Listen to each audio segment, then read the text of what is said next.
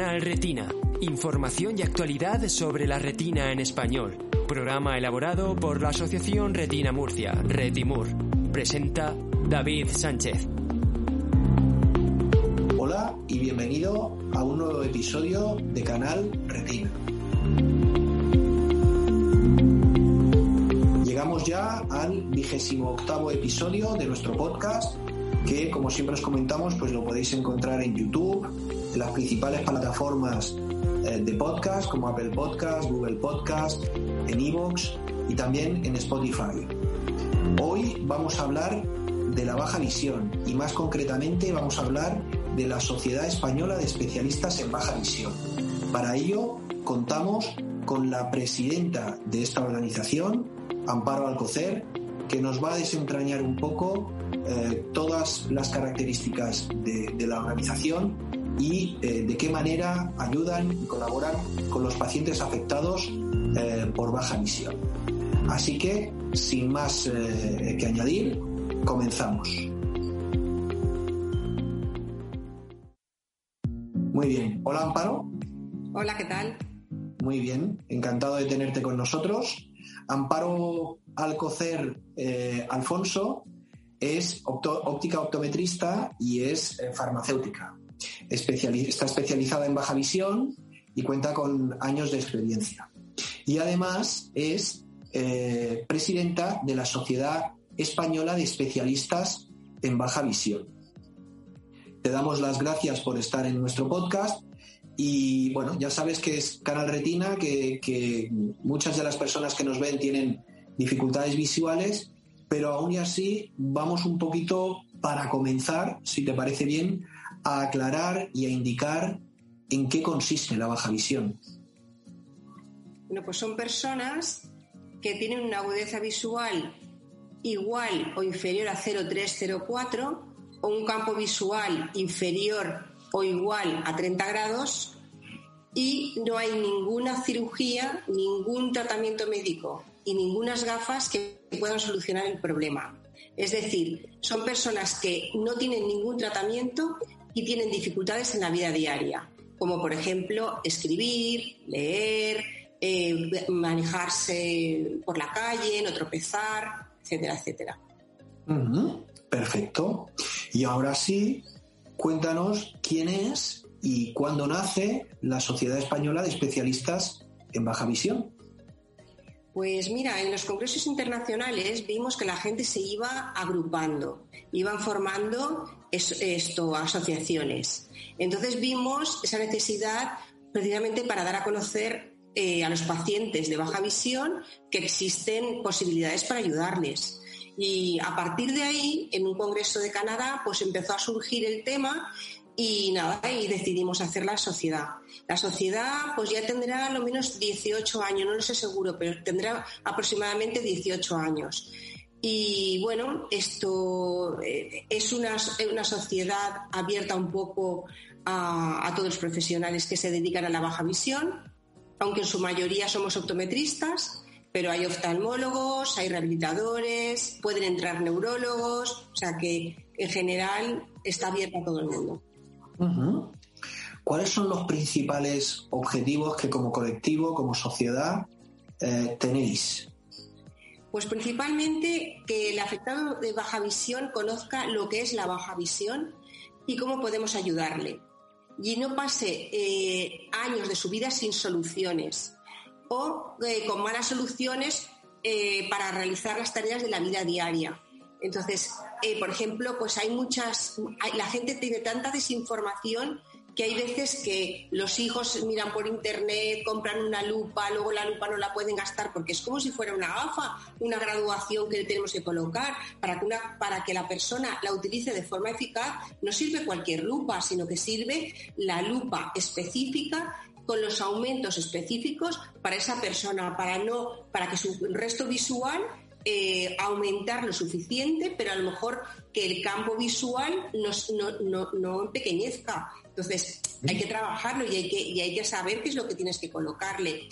Y bueno, mm, esto hay que, hay que pensar que hay muchos pacientes que van a la 11 y que realmente allí están bien tratados eh, pero sin embargo nos hemos, bueno, nos hemos encontrado que hay un, por lo menos un 85% de los pacientes que van a la ONCE que no cumplen los criterios de afiliación, aparte de todos los pacientes que hay que ni siquiera se les ocurre pasar por la ONCE. O sea que hay mucha gente que está desinformada. Entonces yo creo que nuestro objetivo es el informar eh, a, los, pacientes de baja visión que existe esto y que les podemos ayudar. Y por otra parte también el formar a los especialistas. Necesitamos una formación continuada porque cada vez van saliendo más cosas, tecnologías, eh, ejercicios, técnicas. Entonces tenemos que continuar formándolos. ¿Y dónde podemos encontrar especialistas en baja visión? miembros de, vuestra sociedad, estáis extendidos por todo el territorio nacional. Eh, prácticamente sí, prácticamente sí. A lo mejor hay alguna comunidad que no los tiene, pero prácticamente casi todas las comunidades suele haber algún especialista o varios. Entiendo que, vuestra misión, como decías, aparte de formaros, pues es también ofrecer eh, eh, esos servicios al colectivo de personas con baja visión, que es un colectivo eh, pues muy amplio eh, y, que, necesita pues de un soporte, de una ayuda, ¿no? ¿Qué es lo que podéis ofrecer a esas personas con baja visión desde vuestra sociedad, el colectivo de especialistas en baja visión? ¿Qué les podéis ofrecer? Pues mira, la plasticidad cerebral existe y además el cerebro tiene una capacidad muchas veces hasta sin límites. Entonces, eh, la verdad es que una persona, por ejemplo, normal, que tiene una visión normal, no todo el mundo rastrea adecuadamente. Hay muchas personas que no rastrean correctamente. Y si tienen baja visión, el rastreo es nulo. Entonces, de hecho, mm, vosotros, eh, conocéis perfectamente personas con, con la misma cantidad de visión y con el mismo campo visual que unos se manejan perfectamente y otros no se manejan perfectamente. Eso depende de sus habilidades perceptivas, de su capacidad de rastreo. Entonces, todo eso podemos trabajarlo para que, para que sean mucho más eficaces. O sea, realmente, un, por ejemplo, un deportista no tiene la capacidad de rastreo que una persona normal. Un deportista está súper atento, es capaz de, de rastrear, de ver todas las cosas hay personas, por ejemplo, que entran en una habitación y de repente cuando salen te dicen, aquí estaba esto, lo otro, lo demás allá. Hay personas que entran y no ven nada. O sea, sales y dices, ay, pues no me da cuenta, pues no me da cuenta. O sea, la capacidad de atención, la capacidad de recomponer esa imagen, todo se puede trabajar hasta unos límites que pueden resultar muy eficaces para la persona. Entonces, lo que queremos es que hacer la persona eficaz, ¿vale? Entonces, por supuesto, luego le, ponemos ayudas ópticas para ampliarle la imagen si es necesario o para eh, distintos tipos de, problemas o deslumbramiento. Evidentemente tendremos los filtros, entonces, para evitar el deslumbramiento. Y cuando hay un problema de campo eh, central, lo que intentamos es aprovechar eh, otra zona de su visión que le puede ser más útil, que no tiene la misma agudeza, la misma nitidez, pero que, mm, pero que realmente por ahí puede estar viendo y luego con la ampliación de la imagen pues puede lograr pues leer y hacer muchas actividades de la vida diaria. Aquí lo importante es que la persona eh, no se quede sin hacer nada, porque es muy triste el ver muchas veces que ha venido en nuestras consultas gente que dice que dice, ay, eh, que están con los ojos cerrados porque piensan que la, que la visión se gasta. Después también, y, luego, y es muy frecuente el que nos digan, eh, ¿y por qué esto no nos lo han dicho antes? Eso es súper frecuente. Entonces, no, no, debemos, no debemos eh, dejar de comunicar que es muy importante el sacar provecho a su resto visual. Ajá. Y em, se me ocurre, em, Amparo, la intervención eh, es diferente en función, eh, esa neuroplasticidad, en función, por ejemplo, de la edad del paciente, de la persona afectada. Eh, es, quizá mejor trabajar con personas más jóvenes? ¿Se obtiene mejores resultados? ¿O con personas mayores? ¿No tiene nada que ver? La plasticidad cerebral existe a cualquier edad. ¿Vale? Evidentemente, si es más joven es más fácil, pero de todas formas existe a cualquier edad. Eh, lo que pasa es que sí que es interesante a lo mejor empezar con las personas, imagínate una retinosis, es mejor empezar con una persona que tiene un campo de 30 grados que no de 10, porque llegamos a mucho más, o de 40 y no, o sea, cuando el campo visual aún no está del todo afectado, porque entonces se puede entrenar como si fuera un deportista, ¿vale? Ah, entonces ahí eso es importante, eso es muy importante. Perfecto. Amparo. de 10 grados y de 5 grados también se le puede entrenar. Perfecto. Amparo, ¿qué, proyectos eh, tenéis como sociedad? Pues mira, eh, queremos informar a los médicos de atención primaria para que conozcan la baja visión. Y este es un proyecto nuevo, porque hasta ahora, pues bueno, pues eh, hemos estado mm, pues cada uno por separado, viendo a los oftalmólogos, los oftalmólogos ya conocen lo que es la baja visión. Nos fijamos también como como algo importante el que el paciente final, el usuario final, conociese lo que es la baja visión. Y por eso creamos el, creamos el teléfono de la visión, que ahora luego hablaremos de él. Eh, y, pero ahora nos habíamos también fijado que también puede ser muy interesante el tema de que en atención, en atención temprana, que están con ese paciente continuamente, pues que, que, que tengan información de lo que trabajamos, de lo que hacemos, con el fin de que ellos que están, que pueden ayudar mucho a estos pacientes, pues puedan remitirlos y puedan eh, decir, bueno, pues ir, que os podéis eh, ir bien, y bueno, pues eso un poco, ¿no? ¿Cuántos, cuántos más o menos conforman la Sociedad Española de Especialistas en Baja Visión? ¿Sois muchos? Unos 120 más o menos. 120, Ajá, distribuidos casi por toda la geografía, me sí. Sí. Ajá. Y Amparo, ¿tenéis relación con otras organizaciones de profesionales, organizaciones de pacientes? Pues eh, de profesionales, hombre, tenemos que estar a codo a codo con el oftalmólogo, porque al fin y al cabo es el que diagnostica y realmente él normalmente es el que nos remite a nosotros y bueno, eh, para nosotros la, función del oftalmólogo es fundamental, eso está claro.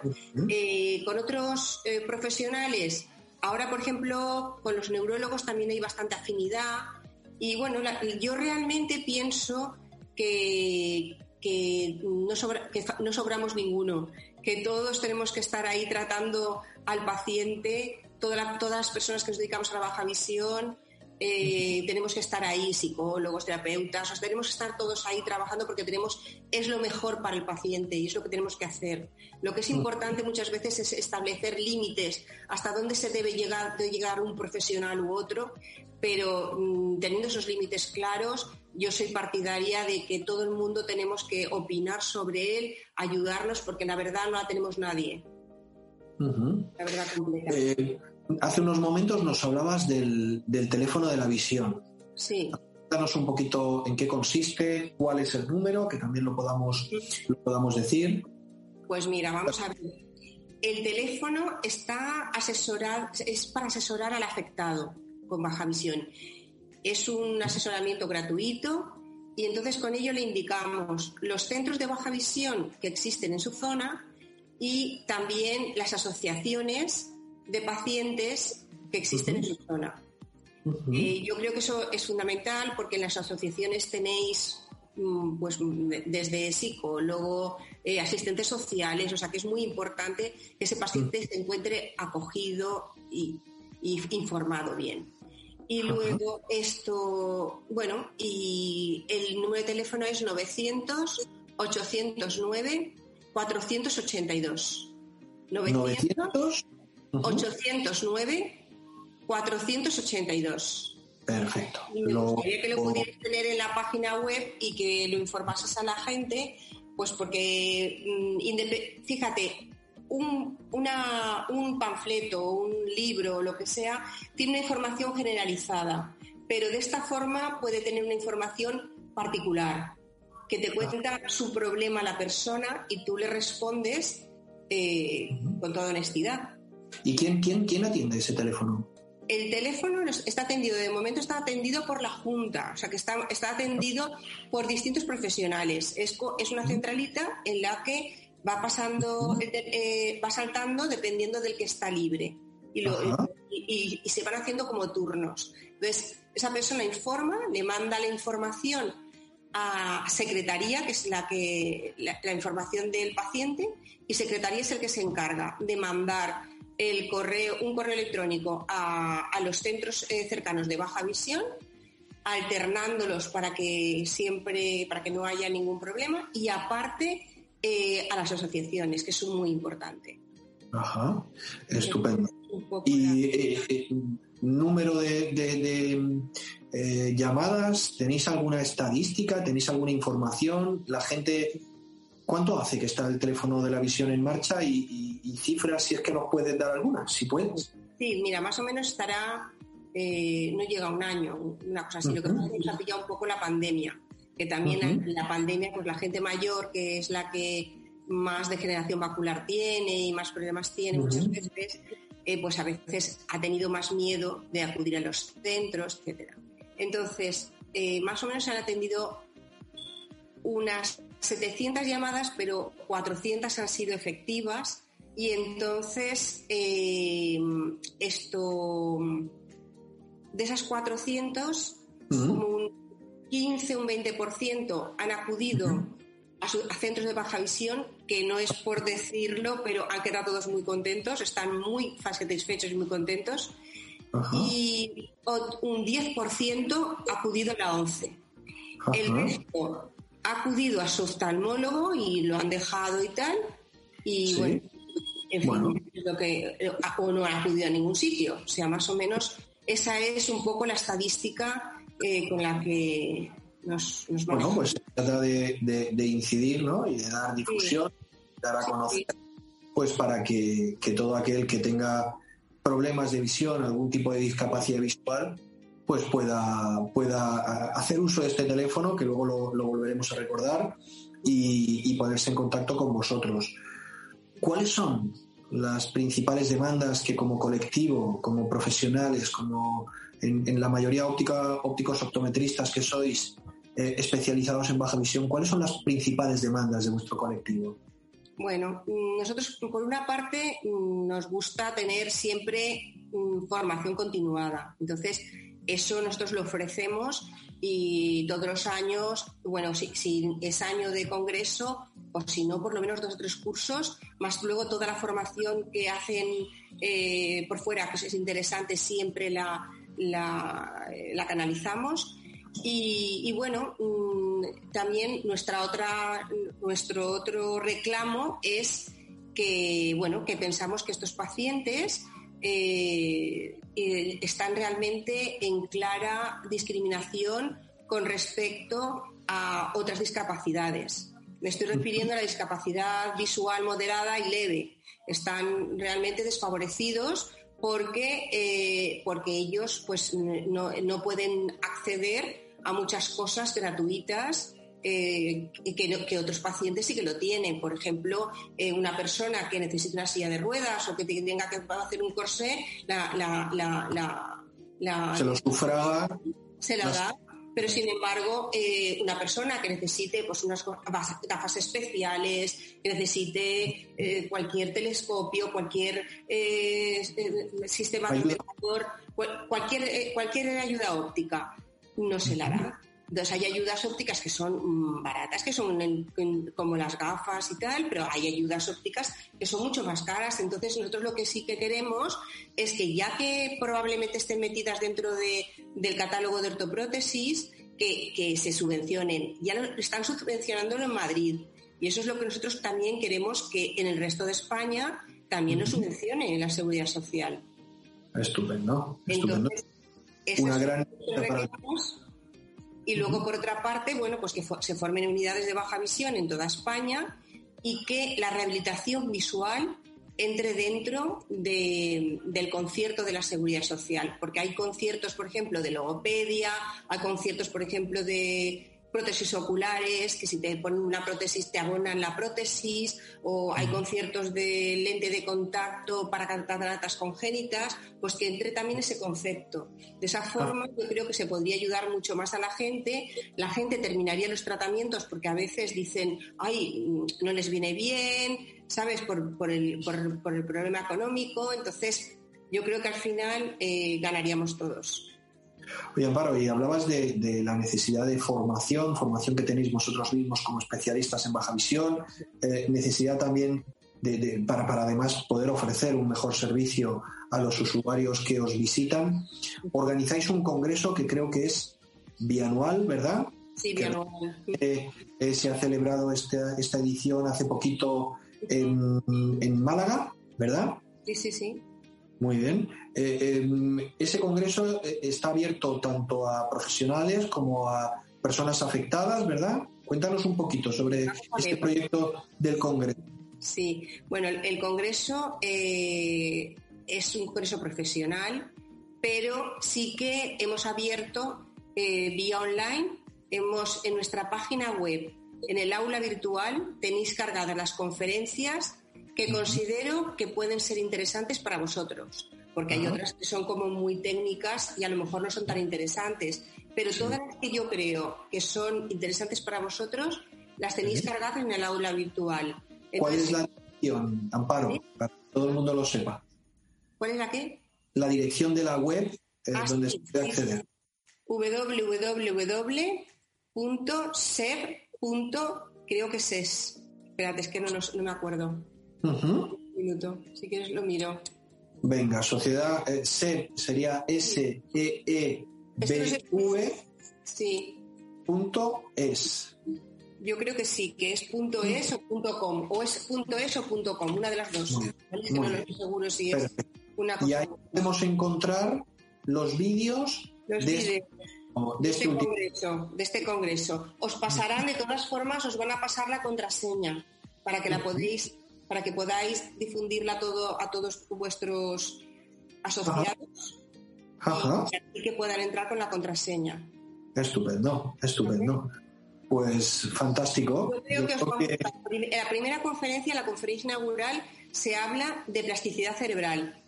Y es, es, muy bonita, es muy bonita. Y de las sinestesias, como eh, dos sentidos, uno puede apoyar otro sentido y hay gente que sí que percibe esa sinestesia y hay gente que no la percibe, pero que con entrenamiento podrías eh, percibirla. Hay varios fenómenos sinestésicos. Y entonces lo que eran era, era muy bonita porque eran dos Eduardos Fernández, uno científico, que es el que cuenta la conferencia, y el otro Eduardo Fernández, que es, es eh, bueno, concertista de piano, pero magnífico. Y entonces eh, ha sido muy chula, muy chula la... la, pues eh, intentaremos acceder a ellas y, poder eh, visionarlas y, también pues, darles difusión para que todo aquel que esté interesado pueda, pueda acceder y pueda obtener esta, e, e, este recurso. Amparo Alcocer, ha sido un placer estar contigo, tenerte en Canal Retina, que pudieras contarnos un poco en qué consiste esta sociedad y, cómo eh, bueno, pues ponernos en contacto con vosotros. Vamos a recordar, si te parece, el teléfono de la visión, que era el 900. Sí, ahora te lo digo. Espérate que había quitado el... Es el 900 809. Espérate que no me equivoque. Si no me equivoco, 400... 482. 480. 900. 809. 482. Estupendo.